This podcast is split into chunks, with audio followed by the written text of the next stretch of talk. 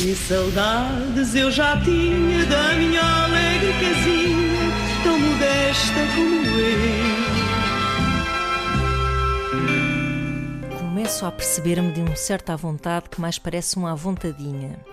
É que além das máscaras cirúrgicas que escasseiam, também estamos a começar a perder as máscaras metafóricas todas. Ou seja, quem está em isolamento praticamente só existe para si mesmo ou, quando muito, existe para aqueles com quem vive com quem já deve ter um certo excesso de intimidade, se é que isso existe.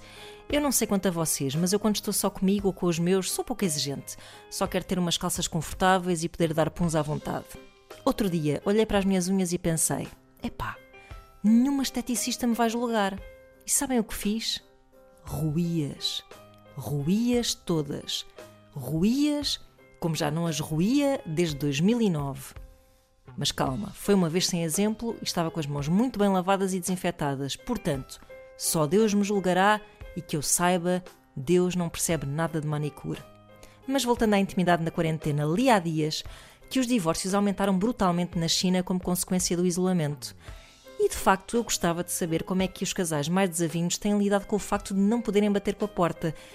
Quer dizer, poder até podem, mas não vão longe e parecendo que não, perde-se muito em efeito dramático.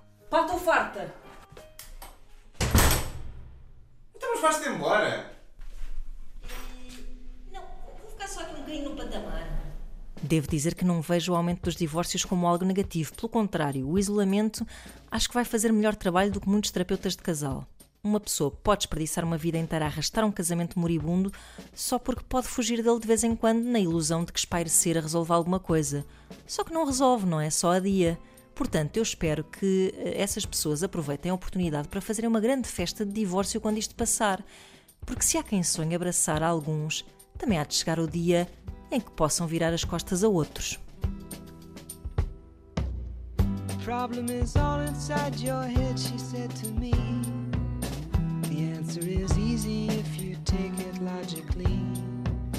I'd like to help you in your struggle to be free. There must be 50 ways to leave your lover. She said it's really not my habit to intrude. Furthermore, I hope my meaning won't be lost or misconstrued. But I'll repeat myself. At the risk of being crude, there must be 50 ways to leave your lover. 50 ways to leave your lover. You just slip out the back, Jack. Make a new plan, Stan. You don't need to be coy, Roy.